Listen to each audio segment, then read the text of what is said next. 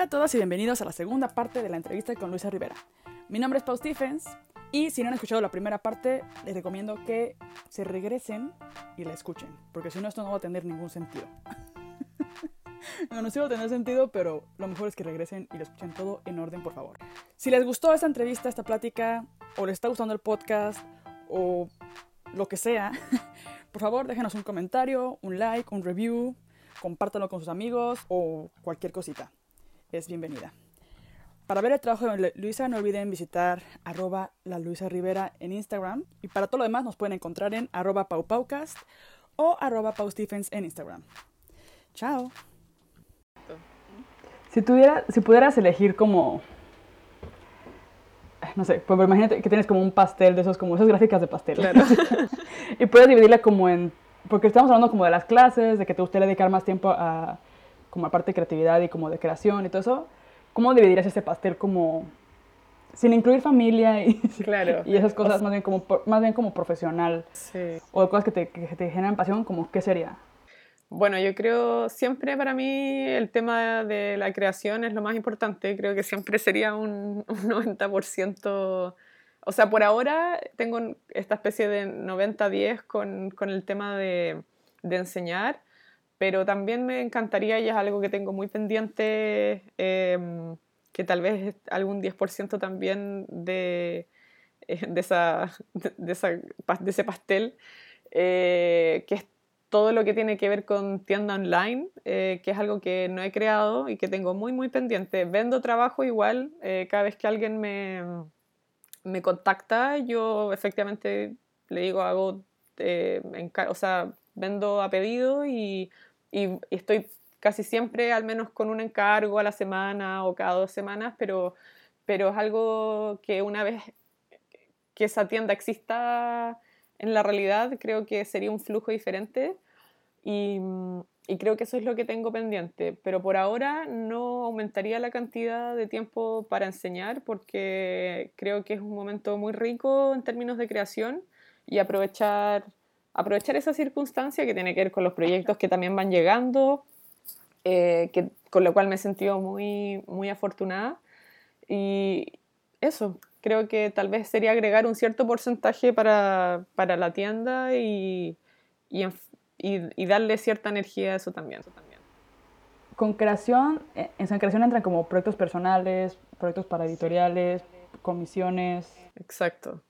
O sea, para mí es como todo lo que tiene que ver con, eh, con mi trabajo en términos de sentarme a pintar. de, que también, por ejemplo, en creación también yo estoy incluyendo en ese tiempo todo lo que es autogestión, de, em, desde responder correos, de revisar todas mis facturas, de estar pendiente de cuáles son los pagos, de revisar los contratos, etc. O sea, todo lo que tiene que ver con la práctica Em, también lo considero como la parte de creación, que en el fondo es estar en, mi escritorio y trabajando eh, en eso sin tener que estar planeando clases, sin tener que estar planeando envíos, em, desde ese punto de vista. Sí, porque es como muchas cosas que entran dentro de creación y es como pum, pum, pum. Sí. ya, ya, ya, ya, creación para mí es como, eh, claro, implica todo lo que es autogestión, pero pero lo veo como un mismo universo, creo. Cuando ya vienen otras personas que o son alumnos, son personas que están eh, queriendo comprar trabajo, ya lo saco, lo saco de ahí. Pero todo lo que implica hacer una ilustración, desde generar un contrato hasta entregar la ilustración, hasta el pago, como que para mí tiene que ver con lo que en realidad yo llamo práctica más que creación, porque no solo el momento de pintar, es, la, es mi rol de ilustradora. Sí. Claro. Yo creo que yo lo dividiría en como sería como un 50-50, como 50% la parte de enseñar. Aquí no lo hago, pero... ¿Pero te gustaría? Sí, me, gusta mucho, siento que sí me apasiona, o sea, siento que es un tema que sí me... No sé por qué, siento que tiene que ver un poco con que no me gusta estar sola, entonces es un buen momento para mí para estar con más gente. Y, claro. Y como que me gusta el intercambio que hay. Y también siento que tiene que ver un poco con mi ego. como que me gusta mucho cuando algún chavo, lo que sea, me dicen como de, oye, me sirvió un bueno que me enseñaste. claro. Este, cuando estuve en México di clases en Anáhuac. el primer semestre que di cerámica me fue súper bien, el segundo ya no Wow. tanto. ¿Ya? Y hasta me dieron como un reconocimiento como de buena profesora. De- Wow. y los chavos estaban súper motivados, todo. Entonces, como que a mí eso me. Como que siento que estoy sembrando algo y haciendo como algún tipo de diferencia por medio de mi trabajo, que es como algo creativo. Exacto. Entonces. Pero sí es como muy a mi manera. O sea, como que no me gusta hacer. Como eso, como que me digan, da clases por dar clases. Claro. O aquí dando clases en una, una escuela no sería. Sería como si doy clases de acá es porque voy a tener mi propio taller, mis propias reglas, mis propios procesos y porque puedo dar algo más. Pero sí, este, creo que educación sí me gusta mucho. También porque lo puedo mezclar, como que puedo hacer experimentos con, dependiendo con qué edad tengan los chavos. Exacto. Y como lo he probado antes, eh, cuando estaba en México mucho, me, sí me di cuenta que era como de wow, o sea, sí me, me no sé, por ejemplo, hicimos un, llegué a hacer talleres con mezclando diseñadores con personas con discapacidad. Y eso también fue un buen experimento Wow. que nunca trascendió a nada, pero siento que la idea estaba muy buena, pero no trascendió porque eran talleres muy cortos. Claro. Como había uno que fue de un día, o unos que eran como de tres días. Entonces en tres días no puedes realmente hacer mucho Exacto. pero fueron una muy buena lección para...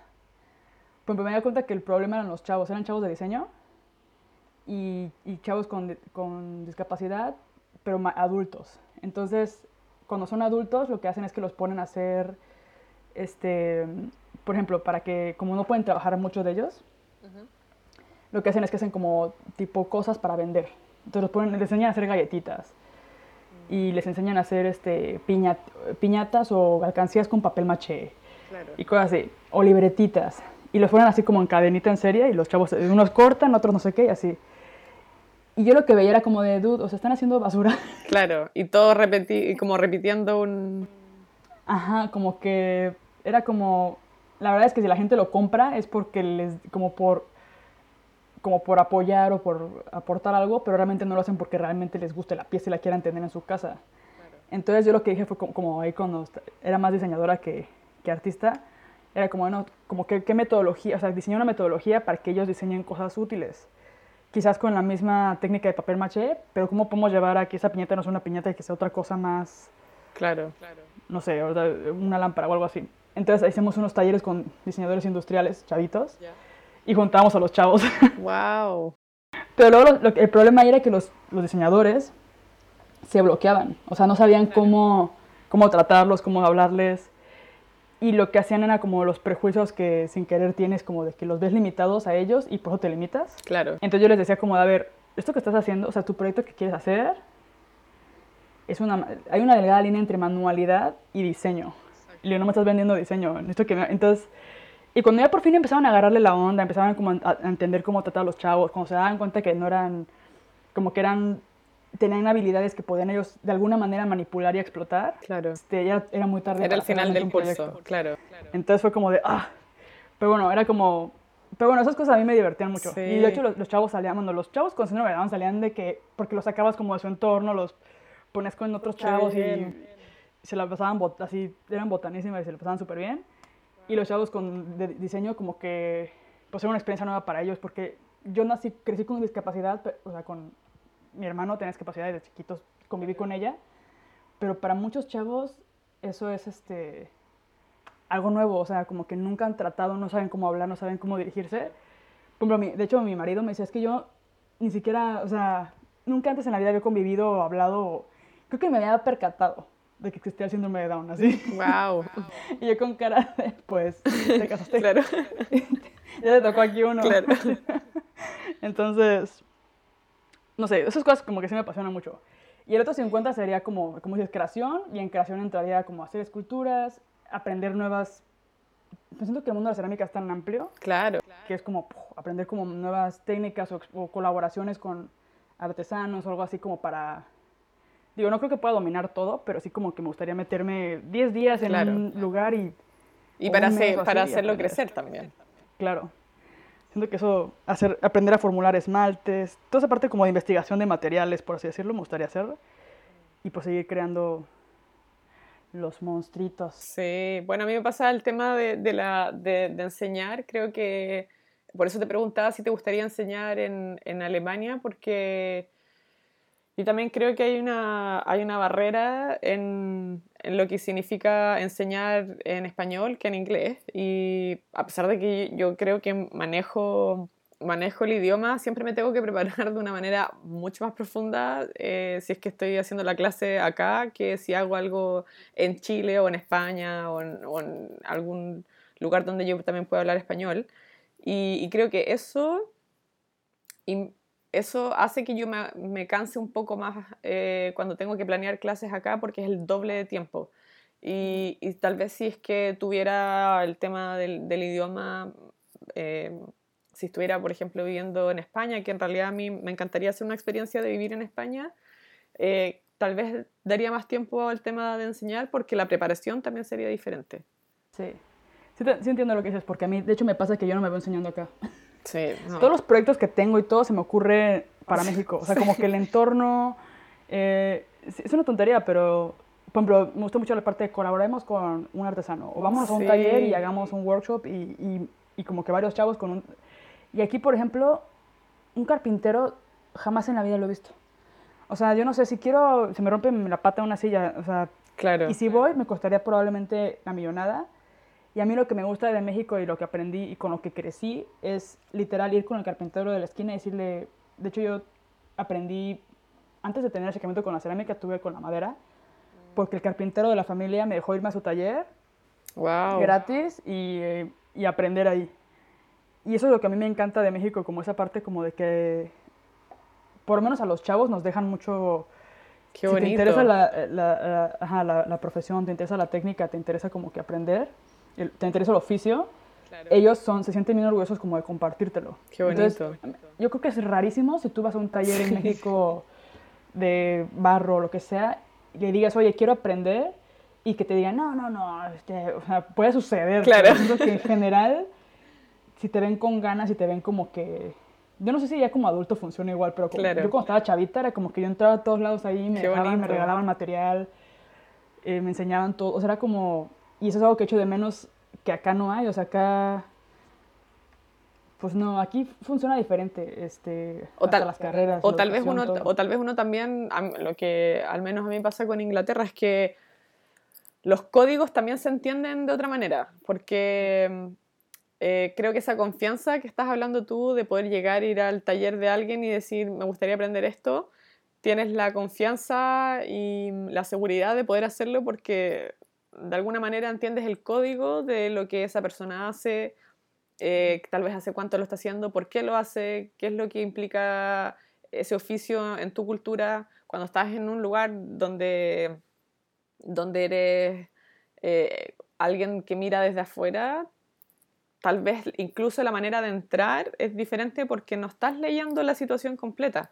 Eh, que tal vez con cierto tiempo ya deja de ser un problema, pero, pero yo por lo menos hasta ya tres años y medio acá, que siempre creo que hay una... Yo hablo de hábitat. Cuando voy a Chile me siento en mi hábitat porque sé leer todo.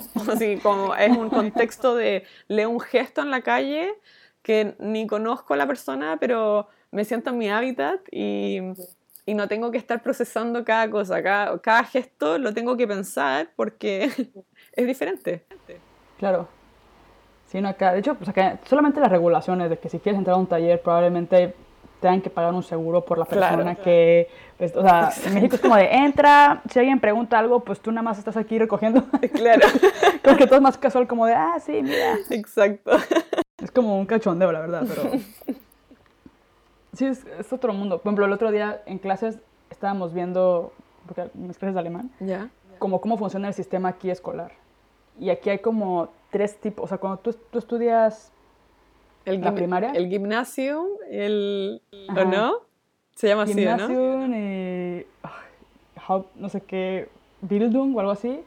Gimnasio es como el que tenemos en México, que es como la secundaria y preparatoria. Ya, eso es cuando ya estudias, o, no? O sea, que en el colegio te dividen para estos sistemas posteriores. Ajá, acá en Alemania tú puedes decir si quieres no te, no te obligan, y te obligan así será muy triste. Claro. Como que te dicen, mira, tienes, creo que a los 10 años. claro, claro. Sí, a los, no, a los, a los 10 o 11, es cuando te dicen como, a ver, pues te recomendamos... Que vayas por este lado. que vayas por este camino, que es como un camino más de oficios. este, porque tus habilidades o porque vimos que te traen fatal la matemática o qué sé yo. Y el gimnasio es como ya como el camino normal como para entrar a la universidad. O sea, si quieres ir a la universidad tienes que hacer el gimnasio y, y si quieres hacer otra cosa, Claro. creo que ser enfermero, este, Carpintero. cualquier oficio, carpintero, es el otro. Sí. Y te preparan como, como que entre, tienes clases normales, pero también entre clases tienes como talleres. Y luego ya te, te especializas, que es como Claro. Ausbildung, en carpintería. O ya te especializas en no sé qué. Entonces sales un poquito antes. Y este... Yo cuando lo pensé fue como de Dios, o sea, yo no sabía que quería hacer diseño hasta que ya estaba estudiando diseño. Claro. Es más cerámica, porque siento que si yo hubiera estudiado aquí bajo ese contexto, yo, yo hubiera tenido que entrar como a los otros, Claro. este, y luego enfocarme en cerámica.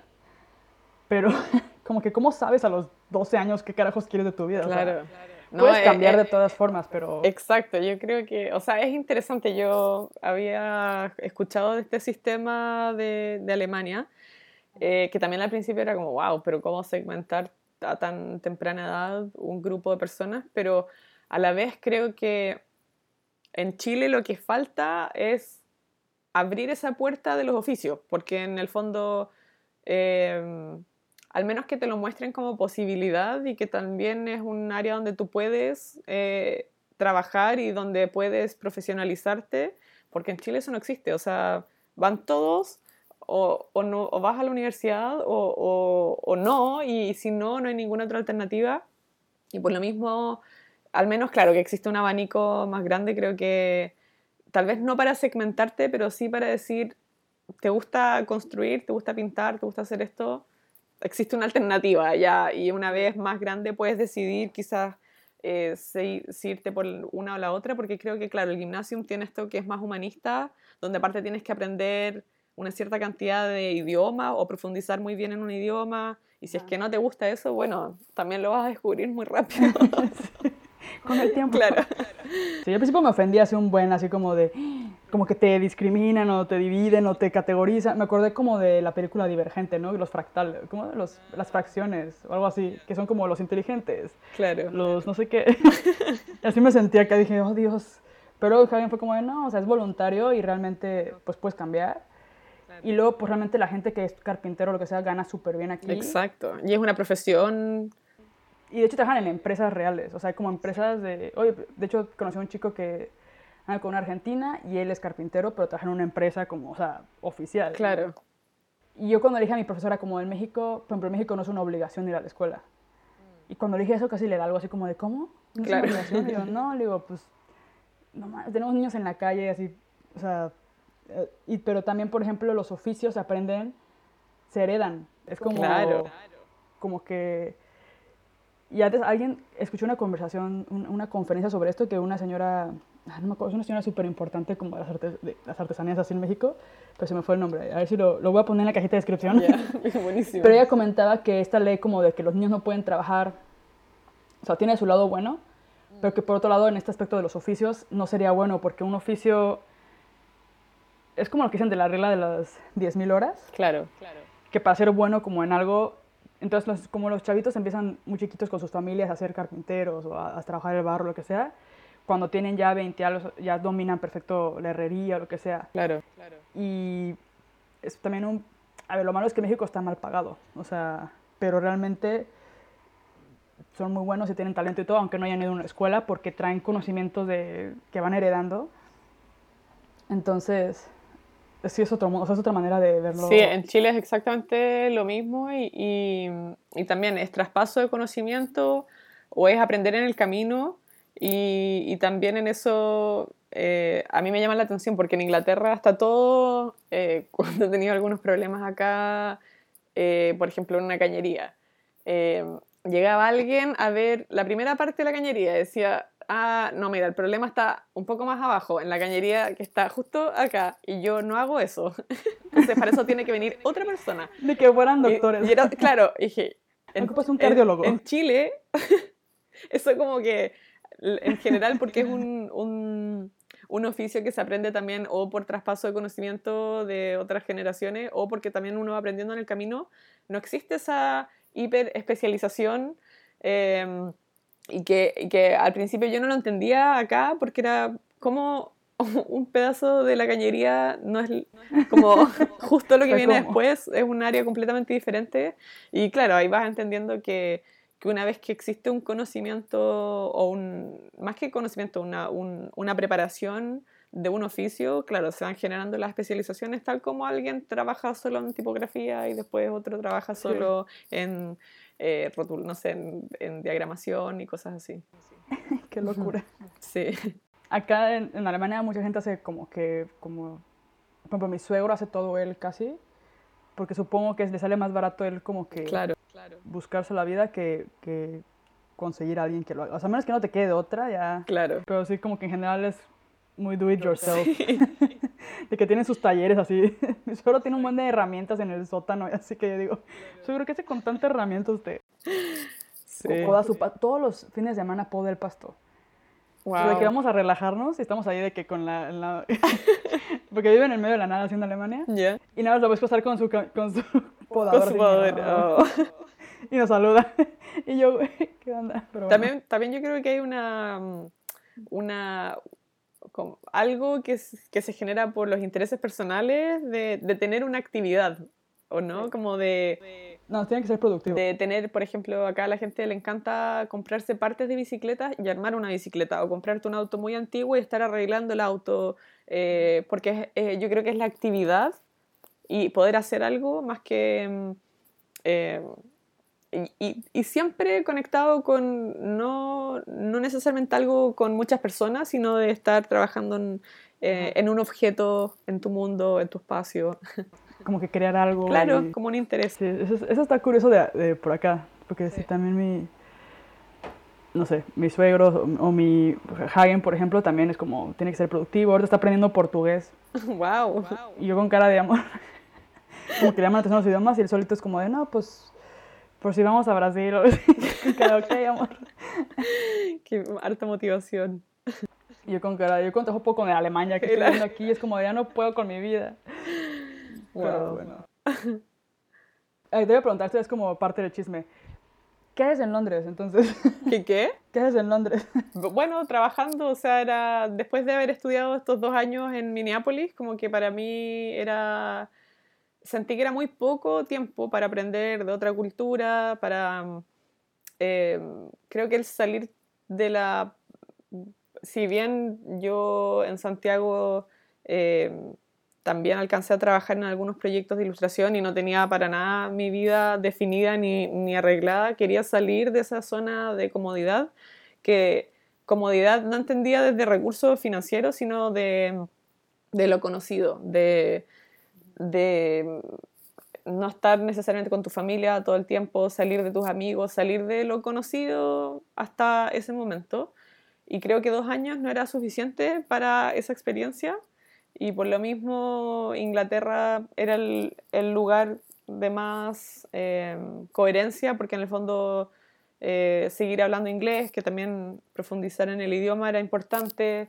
Em, y bueno, las culturas, tres meses en Londres ya sabía que la cultura norteamericana y la inglesa eran completamente diferentes, em, porque los conecta el idioma, pero, pero en sí son muy, muy em, distintas. Y, pero claro, era el interés de seguir viviendo esa experiencia en otro lugar, en otro idioma, obviamente siempre pensando en la ilustración, porque eh, para mí lo más importante de Estados Unidos no era necesariamente el máster, que en verdad era una circunstancia académica em, donde si no tenías una, una, patita puesta fuera del programa, podía ser una burbuja.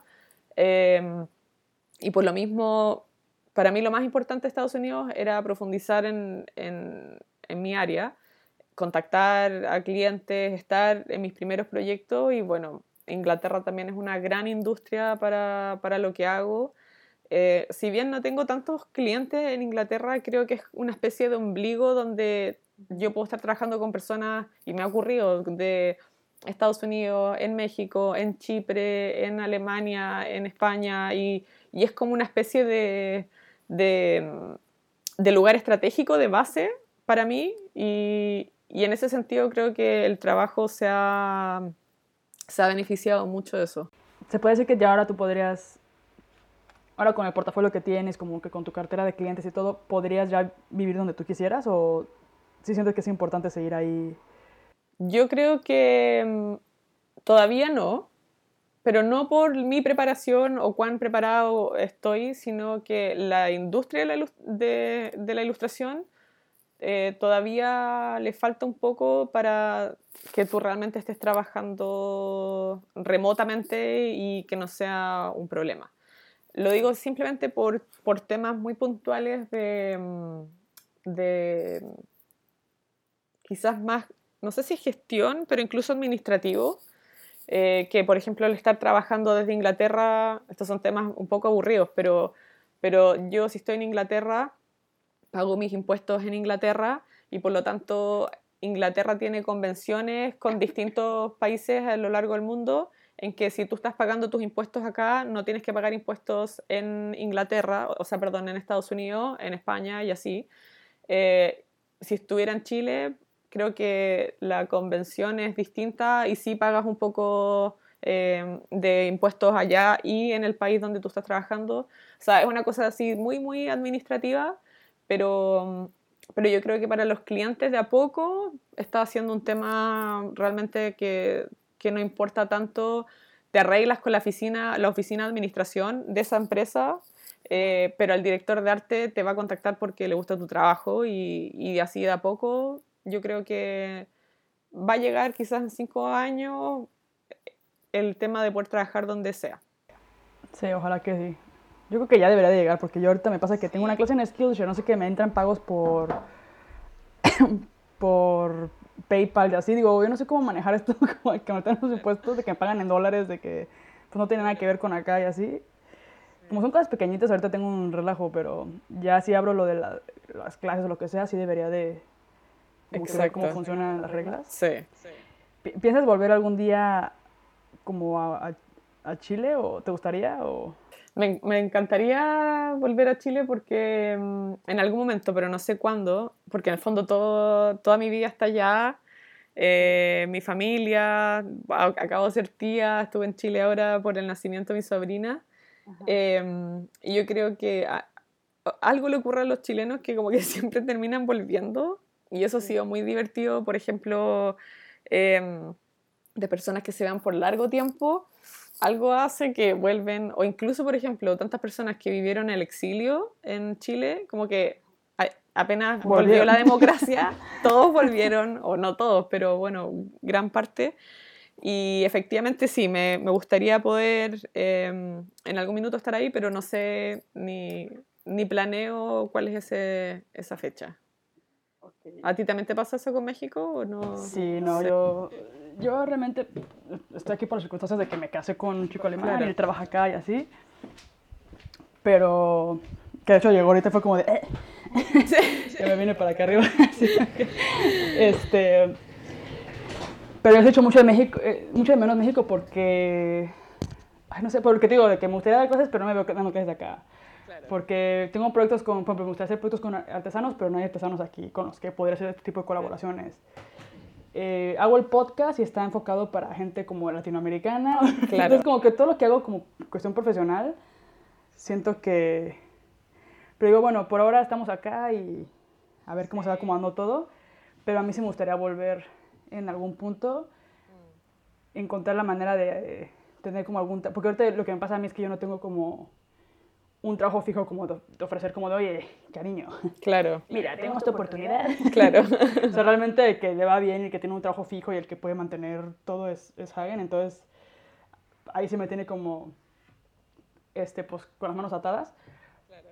Pero realmente, ahora el plan, lo que quiero hacer es a ver si poder dos veces al año a México. Sí, importante. Pues, es un lujo, pero no sé, la familia, yo también tengo como sobrinos chiquitos y, y ahora que, que, voy a tener mi bebé, digo, mis, mis papás ya están, claro. ya están viejos, o sea, digo, como que quiero que lo aprovechen a mis papás, como que la familia y... Sí, algo, algo, algo tira, yo creo que es la familia, la identidad, eh, de todas maneras, igual siempre lo he pensado, si es que, si es que ya Inglaterra fuera, sintiera ese, ese término, Eh, sí me gustaría hacer una experiencia en España antes de pensar en volver a Chile, porque también es un punto, un punto medio donde estaría, en España también hay un, una identidad que, que, que, las personas se relacionan de otra manera y está el idioma, entonces tal vez ver eso como punto en común antes de tomar la decisión de, de volver o algo así. Sí, yo también España es como antes, de hecho, antes cuando hablamos de dónde nos gustaría vivir a, a Hagen y a mí, decíamos España. Y decíamos, es el balance entre, como no es tan perfecto como Alemania ni nada, pero no es tan caótico como México. Exacto. Sigue siendo latino, sigue siendo la comida, el, y yo siento que tenemos cosas en común con España, por ejemplo, no sé, el flamenco. O sea, yo que he ido a un tablado flamenco y la piel se me pone así chinita. Wow.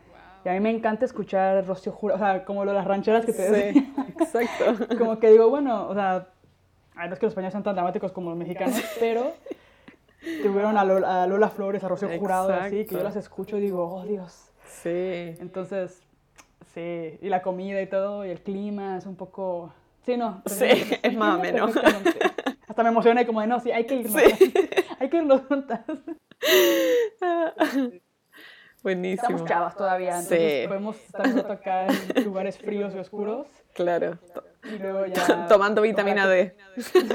y que todo como... Bueno, ahorita es frío ni me estoy muriendo calor, que digo, ¿por qué no tienen un balance en su vida? es demasiado calor ahora.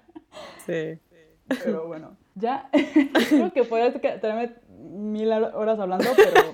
No, pero está Siento que faltan temas, siento que faltan muchos temas, pero creo que es importante que pasemos a las preguntas de Instagram. Perfecto. Quizás lo vamos a dividir en, dos, en dos segmentos. Voy a dividirlo en dos, dos capítulos. Te lo juro que sí, porque vamos a hablar de nuestros tramos de vivir claro. en el extranjero, dar claro. clases. A ver, las preguntas son... Bueno, muchas, eh, las que habíamos hablado que de la paleta de color, claro. que de que cómo lo eliges y todo, contaste un poco que tiene que ver con pues cómo te sientes o cómo el, el entorno, cómo... Entonces realmente... ¿Tú dirías que no tienes una paleta de color? Porque lo que yo percibo de aquí sí. es que la gente... Siento que no es la paleta de color, o sea, te estoy viendo tu Instagram, como que es más bien... Es que, bueno, cambia, pero al menos creo que es una paleta que siempre está pensada. Tal vez eso es lo que... Eh, tal vez eso es lo que se percibe, porque más que decir, ah, siempre estoy trabajando con este colorido, a pesar de que hay colores que se repiten, creo que hay siempre un estudio de la paleta antes de partir un proyecto. Y yo creo que esa, esa conciencia sobre el colorido tal vez es más que la paleta en sí misma. Sí. Bueno, ¿dirías que hay un color que no utilizas? Creo que utilizo muy poco el amarillo, pero... ¿En serio? ¿Por qué? pero no, también está. Lo, lo, lo utilizo poco, creo que simplemente por eh, por una cosa práctica en que tiendo a tirarlo más hacia el anaranjado porque me es más fácil Ajá, visualmente sí. trabajar con un amarillo naranjo que un amarillo muy claro. Okay. Incluso para escanear los trabajos creo que agarra mucho mejor si es que es un, un amarillo anaranjado. Yo lo que, lo, lo, que no uso es el morado. Ah, bueno, no sí, de hecho creo que sí, tampoco ro como rosado, morado, creo que no, no son colores que aparecen, qué raro. Sí, yo el morado es como el, el único, yo creo que, que como que uso todos los colores. Sí, tu trabajo muy Todos colorido. los colores brillantes, pero el morado no. Sí. Solo lo usé para un mural, pero porque el lugar, el hostal era con morado, entonces... Claro. Pero bueno. Ok, vamos a pasar a la siguiente pregunta, ah, que la acabo de perder por andar en Instagram viéndolos. Ah, en este preguntaron como, Guzmán2529 pregunta, ¿qué libro mexicano te gustaría ilustrar? Uy, buena pregunta. Eh, está, hace muy poco tiempo estuve releyendo a Rulfo y creo que es algo que hay algo ahí muy profundo de que no podía dejar de, ver ese imaginario y que sería bonito profundizar o en los cuentos o en las novelas, pero sobre todo los cuentos me parecen fascinantes. Sí. Sería bonito. Yo pensé eso. en Agua para Chocolate de Laura Esquivel. También. Porque dije, me imaginé así como que perfectamente... Sí, sí. Que sí también podría ser una muy bonita... Una, una, gran, una gran alternativa. Aparte como una autora como mujer. Exacto. que, sí. que también es padre. Aquí, bueno, preguntan lo que comentamos un poco hace rato, que era que, bueno, que Silk and Sea, ah, Silk and Sea, dice que te admira mucho y que le gustaría saber qué marca de acuarelas, papel y pinceles usas. ¿Viste? La pregunta de las técnicas. En general, eh, bueno, trabajo con acuarelas y los wash, siempre Winston y Newton. Creo que lo estoy pronunciando bien. Em, los pinceles también, a pesar de que tengo distintos pinceles, pero, pero la mayoría son de esa marca. Y papel, también trabajo distintas marcas con tal de que el papel sea 100% eh, algodón y em, lo que se llama prensado en calor, como el hot press, que es un papel que es muy plano de en, la superficie, eh, que no genera ruido al, escanear. Y mm, ahí tengo papeles Canson, Arches, eh, también un papel Winsor y Newton. Eh, es un poquito de todo, depende del proyecto y por eso estoy siempre haciendo, no tengo ninguno por acá cerca, pero en general tengo distintos papeles y voy probando cómo tal colorido, tal pintura calza con ese papel determinado para ver si es que es el proyecto que funciona, porque también quedarme pegada solamente en un papel, em, me, al final siento que es como quedarse también estancada en una fórmula. Así que me gusta rotar los papeles, pero los pinceles creo que siempre son los mismos y las pinturas también. A veces incluso utilizo acrílicos, lápices de colores, em, pero creo que la acuarela y el wash son lo más permanente. ¿Tienes sketchbook? Tengo, de a poco he ido usándolo cada vez menos, em, pero siempre trato de tener una libreta, sobre todo si estoy viajando, estoy recorriendo, por lo menos para poder hacer algún dibujo. Antes tenía una dedicación mucho más, em, más especial y, me sentaba en el sketchbook y hacía... Eh, creo que lo tomaba como un espacio de creación más importante, pero ahora también eh, he decidido que cuando salgo también es bueno tomarse un espacio de, de la creación y no estar siempre dibujando. Así que hoy lo uso menos, pero sí tengo. tengo. Ok. Lo del papel, dices como 100% algodón y todo eso, son papeles, claro, supongo que tú ya le perdiste el miedo como a, como ya, como ya tienes experiencia, ya se puede decir que dominas la técnica, realmente no te importa. Bueno, a mí me pasa que me da miedo cuando tengo algo así que es como un poco más elevado el precio o así, que me siento... De hecho, me pasa con mi sketchbook. Tengo un sketchbook y a veces no lo uso. Porque te da miedo arruinarlo. todo, ajá, y hago dibujos y todo en, papel normal. Y luego los paso, los quiero pasar al sketchbook para que se vean bonitos y ya no me quedan igual. ya. ahí, tienes que buscar una manera de, de, juntarlos todos y tal vez anillarlo y que ese sea el sketchbook, porque yo creo está siempre el, el, el miedo a la tela en blanco, está la miedo, el miedo al, al, al, material que es caro. Yo me he soltado un poco con eso acá porque no sé cómo será en Alemania, no es de esta manera en Chile, pero acá lo, tú tienes tu negocio eh, como si tú eres si trabajas de manera independiente, eh, tú tienes tus ingresos, como los pagos que recibes por tus trabajos, pero también tienes las salidas de dinero, que en el fondo em, todo lo que tú compras como material se descuenta eh, como, no es una pérdida, pero en el fondo son los gastos de tu negocio y eso se descuenta de, de los pagos que tú recibes. Y por lo tanto, creo que eso no está en Chile y, por lo, y creo ahí, claro, uno está un poco más asustado de comprar un papel y que tenga que ser una cosa perfecta. Acá es parte de tu negocio, entonces es algo que, que sale por algún lado y es un, es un gasto, em, pero es un gasto del negocio. Entonces, y también he aprendido que ya los papeles que me gustan son los cuales, con los cuales hago mi trabajo y, y creo que es mucho más directo comprar un papel y saber que puedo hacer el trabajo en vez de estar probando con no sé cuántos otros papeles que quizás son más baratos, pero termino comprando 15 porque ninguno me gusta. Sí. Como que al final uno gasta lo mismo. y realmente es tu trabajo. Siento que el problema es cuando estás aprendiendo. Claro. Que estás aprendiendo y te, compras un 100% algodón.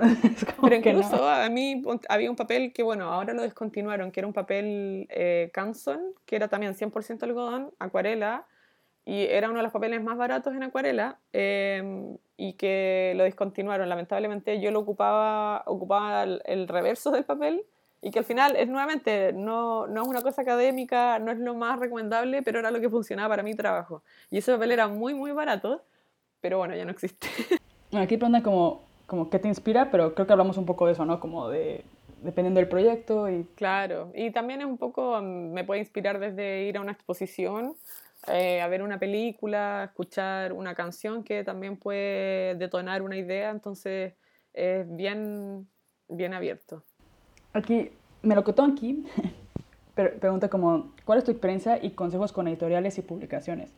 Ella, em, bueno, eso, un poco a qué se refiere porque sigo su trabajo y ella hace, acaba de hacer una, se acaba de graduar de un máster que hizo en, en Suiza o Suecia, siempre me confundo, pero bueno, este, hizo una novela gráfica, es como su primera novela.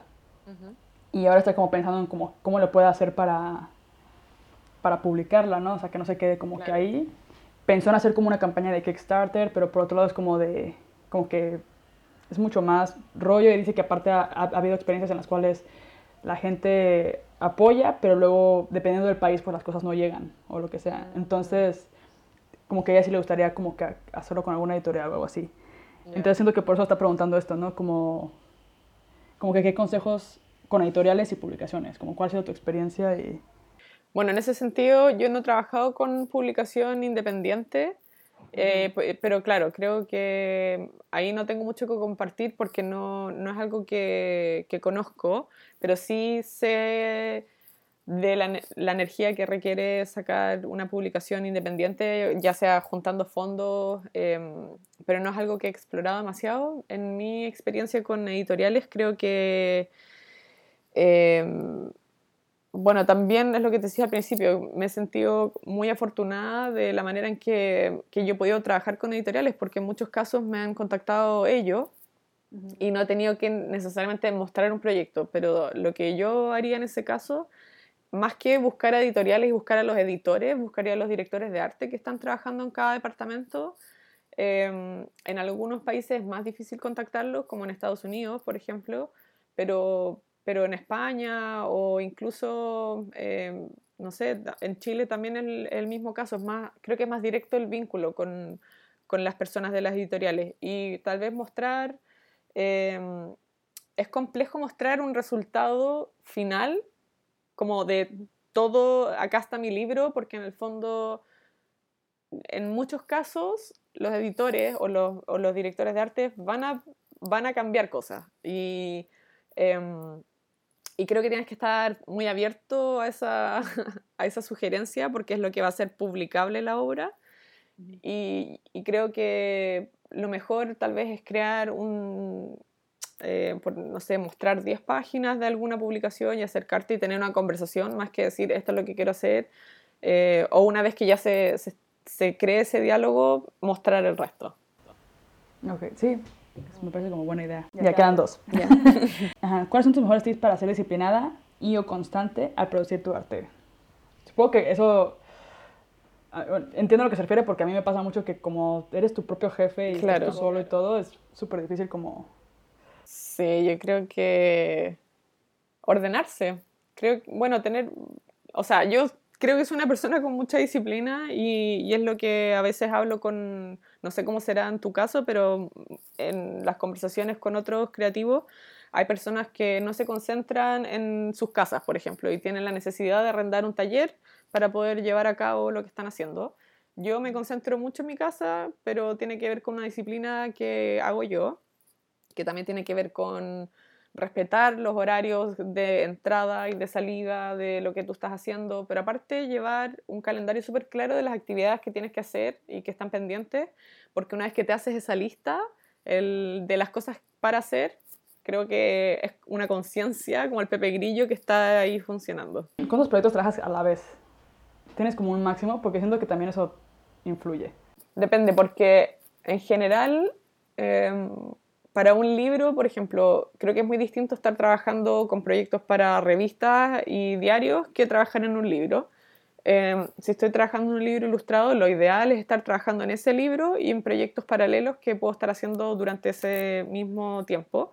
Em, pero si es que tengo que hacer más libros, creo que sería muy extraño estar en más de dos libros a la vez. Eso sería un poco esquizoide, porque em, hay todo un imaginario que es lo que tú estás aportando y mezclarlo sería, sería raro. No me ha tocado tampoco la circunstancia, pero sí me ha tocado estar en dos proyectos a la vez y, e incluso en ese escenario em, he tenido que, que, darle más preferencia a uno por un tiempo y ya luego entro al otro para, para estar en ese estado de concentración. Pero si es un libro y paralelamente revistas, diarios, no hay ningún problema. Sí, porque siento que ahí es cuando también uno se puede desconcentrar o descolocar. Claro. Y ya, la última dice que es de Saúl.riv, un consejo que le daría a sí misma de muchos años atrás. ¿Qué te darías a ti misma? Buena pregunta.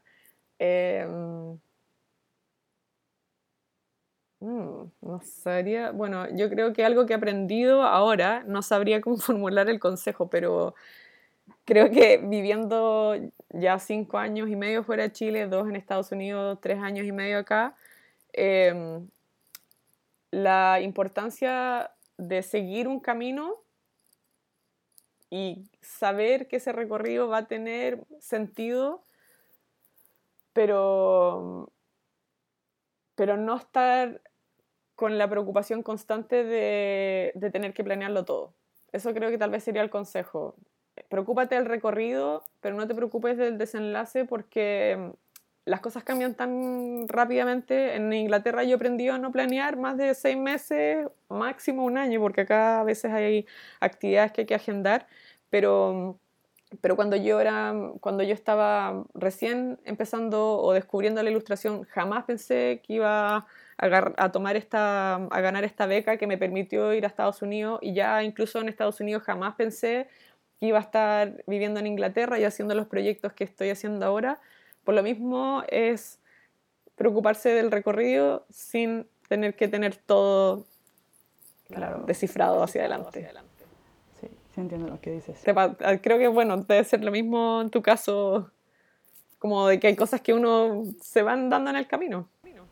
En mi, fíjate que a mí me pasó como eso de que cuando estaba más chavita era como que tenía una idea de lo que quería hacer, pero no lo tenía claro. Entonces, como que iba haciendo, como viviendo el día a día. Era como, no, pues ahorita voy a estudiar. Entonces, estoy estudiando en el IED y, y es como sobrevivir los estudios y mantener la beca. Era como mi goal en ese momento. Y luego, cuando estaba a punto de graduarme, fue como de, ok, como entonces ahora voy a poner un, decidimos poner un taller, mi ex y yo, de, de cerámica. Este, y fue como, va, pues, entonces fue cuando entré a cerámica. Pero era como que iba relacionado a lo que yo quería, pero yo no lo tenía súper claro. O sea, era como que, ah, esto. Entonces se fueron dando las cosas. Claro, claro. Y después me pasó que cuando vine a vivir acá, sí me dio por planear así un buen todo. Era como, no, pues voy a hacer mi canal de YouTube, voy a hacer mi, voy a poner las minas en Instagram, bla, bla, bla, bla. Y me generó un buen de ansiedad eso. Es que claro, porque puedes, puedes planear puntualmente las plataformas que vas a usar, pero si te preocupas demasiado del resultado que van a tener, es como porque también existe una presión muy grande que es las redes sociales y la manera en que las personas la están usando ahora, en que el trabajo es como se subordina al creador y como el creador tiene que ser lo más importante, yo creo que eso te da mucha más ansiedad porque lo, lo que al menos a mí más me ha gustado es dejar el trabajo que crezca y, y que crezca naturalmente, eh, se va nutriendo de a poco, pero, pero no es presionarlo por lo que, por lo que me preocupa para mí. No sé si tiene sentido. Sí, o sea, tú no eres una persona que esté publicando eh, como esa, esa presión de que tengo que publicar una vez al día algo nuevo. O sea, más bien es como, no, pues estoy en este trabajo, no sé qué, claro. quizás haces algo del proceso, qué sé yo. Exacto. y ya cuando terminas el proyecto es cuando ya lo compartes. Después a lo mejor estar semanas sin compartir algo, pero no tienes esa ansiedad de... Claro. Como que darte cuenta de que tu trabajo principal es que eres ilustradora, no eres content creator, influencer, bla, bla, bla. Es como, ok, es una, comparte su trabajo por ahí, obviamente, pero lo tuyo, lo tuyo es ilustración. Sí. Sí. Y yo lo que iba a hacerte es una pregunta, sí. la última pregunta como para cerrar el broche de oro. Aquí te, aquí te, un consejo para darte este, a ti años atrás y yo lo que pienso es que justo lo hablé con una amiga hace poco que hablábamos de que cumplimos 30 años. Ya, ya. Ella acaba de cumplir 30 años, yo cumplí 30 años en mayo, en, digo, en noviembre, entonces ya llevo un rato de treintañera. Ya, ya. Pero le contaba como de que he notado que, que sentía que mi perspectiva de, de, los 30 años es como que ya no puedo hacer, como que ya no la puedo regar. Entonces como que ya no, me da más miedo como que tener ideas o como, como que hacer propuestas o lanzarme como a hacer cosas. Y, este, y hablando con mi amiga, porque ella acaba de cumplir 30 años, le digo, ¿cuáles fueron tus reflexiones como de los 30 años?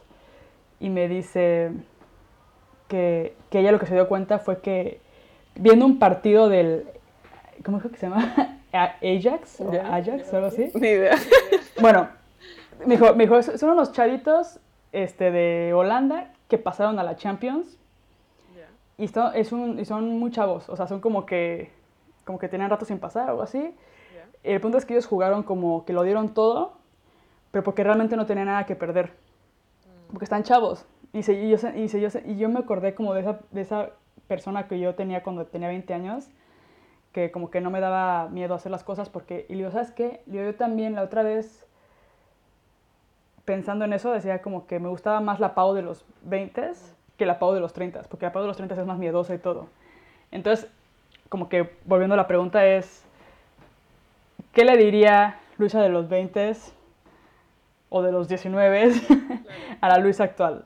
Wow, bueno, también creo que ha sido un recorrido similar, em, también eh, pensando mucho en, en, en, esa etapa de, incluso todavía cuando yo estaba estudiando, tenía era la misma sensación de no estar pensando hacia adelante, de, de estar muy presente en el momento, y creo que si tuviera que buscar un consejo, que de hecho es un consejo que apliqué hace muy poco, cuando también yo estaba, creo que bueno, fue incluso antes de los 20, era siempre hacerme la pregunta y que creo que funciona para todas las áreas, ni siquiera solamente las áreas creativas, es que si tuvieras que morirte mañana, ¿qué es lo que te gustaría estar haciendo? Y creo que esa es una pregunta que a mí me, me mantiene muy viva porque me hace tomar decisiones muy de guata, que es lo que muy de la panza, como le decimos en Chile, em, muy del estómago, porque siempre vas a optar por la felicidad en ese, en ese sentido. Y creo que es una pregunta que me hacía más cuando era más pequeña, más, más, más chica, incluso antes de, de entrar a, a, estudiar en la universidad. Y, y hace muy poco tiempo volví sobre esa pregunta y creo que no es una pregunta dramática, sino que simplemente decir, ok, ¿dónde quieres estar? ¿Qué quieres estar haciendo? ¿Cuál es el proyecto que más te mueve si tuvieras que hacerlo? Y por lo mismo siempre viene una, una respuesta que no es calculadora, no es con miedo, porque no tienes nada que perder. Y tal vez esa es la pregunta en que mi Luisa de 19 años me diría, como nunca te olvides de hacerte esa pregunta. Y, y, se responde también con lo que la Luisa presente le diría a la Luisa de 19, que es no calcules porque no es necesario. Sí, ok, me gusta. Creo que mi pregunta de los, de los 20 era como, como, ¿qué quieres hacer? ¿Y por qué no lo has hecho? O como, ¿qué es lo peor que podría pasar si lo hicieras? Claro, claro. Porque me he vuelto muy miedosa para, no sé, me da mucho miedo de que me rechacen. Como que siento que ya a los 30 nadie debería de rechazarme. como que tengo esas quizás como que sí, es como que uno tuviera que tener todo tan, tan claro y la verdad es que es lo mismo. Y, tal vez esa es la, la pregunta eh, que me hacía antes, tiene que ver con no pensar en el mañana y no pensar en lo que viene, sino estar muy presente y tomar las decisiones desde ese presente. Y es como, bueno, pues no tengo nada que perder realmente, no sé qué. Entonces hace poco, de hecho, de hecho, ese día que hablé con, con mi amiga, así que hablamos de ese tema, fue como de, tienes razón. Sí. La Pau de 20 años no le daba miedo que la rechazaran o que no sé qué. Y justo le escribí como a un chavo como para un proyecto. Yeah. Yeah. Y andamos, o sea, no se ha hecho, pero como que al final está en movimiento algo que digo, bueno, si sale podría ser súper bueno. Y algo que llevaba rato pensando en hacer, pero no le había escrito porque me daba mucho miedo que no me contestara. Claro. O que, no sé, o sea, como que me dejaran visto o que me contestara como algo como de no. como que ya que me rechacen a los 30 ya no se siente tan chido, pero como tenía 20 me daba igual, o sea, probaba, veía miles de maneras, era muy proactiva. Entonces es como ya, pues no tengo por qué tener 20 para ser proactiva. Claro, o sea, claro. Y no me va a pasar nada si me dicen que no o si me rechazan, pues ya mínimo lo intenté. Exacto. Pero está impresionante cómo es algo súper obvio, pero es que... Y vale para todo, ideas... vale para todo, la creación, pero también la vida personal, eh, el lugar donde estás viviendo, todo. Si te pones a hacer esas preguntas de, decir, ya, ¿qué es lo que quieres estar haciendo ahora y por qué no lo estás haciendo? Eh, claro, hay un momento de honestidad muy bonito con, con una misma. Es bueno tener esos momentos. Sí. Luisa, muchísimas gracias, Gracias a por ti. estas dos horas de felicidad. Sí, yo creo que, hay que va a haber que hacer dos capítulos o, o algo. Porque estuvo muy buena la conversación y no quiero quitar Sí. nada, pero, pero bueno, gracias por, por dedicar, dejar este tiempo y, Sí, gracias a ti por la invitación. sí, y por no dejarme en visto. y por no decirme que no a mis 30 años. Por no rechazarnos. sido muy triste. No, y nada, pues feliz. a ver cuando nos vemos. Ahí, a ver si. Fui a Londres, pero justo cuando tú no estabas. y Sí, muy mala suerte. Fue muy mal timing, pero me tocó súper buen clima. Wow. Ya, eso, Me eso, tocó- eso es bueno. Sí, fue como que un milagro. Tenía como que la expectativa. Londres no estaba en mi top 10 porque sentía que era súper caro, sentía que era súper nublado, sentía que. y dije, ay no. Pero hicimos como un viaje como express, como de, ay, pues vámonos de Semana Santa a algún lado. Queríamos ir a Lisboa Ya. y a- y a- o a Sevilla, pero estaba carísimo todo. Sí. Y no sé por qué Londres estaba barato, o sea, relativamente barato. Creo que lo del Brexit o algo así está Sí. así afectando, porque decía algo del Brexit ahí en EasyJet. Sí. Y improvisamos y nos fuimos ahí. Y al final nos tocó súper buen clima. No se me hizo tan... O sea, la comida sí era cara. Claro. este, Pero, por ejemplo, pues que los museos sean gratis es como... Sí. No, es maravilloso. Te ahorras una lana en el museo. Sí.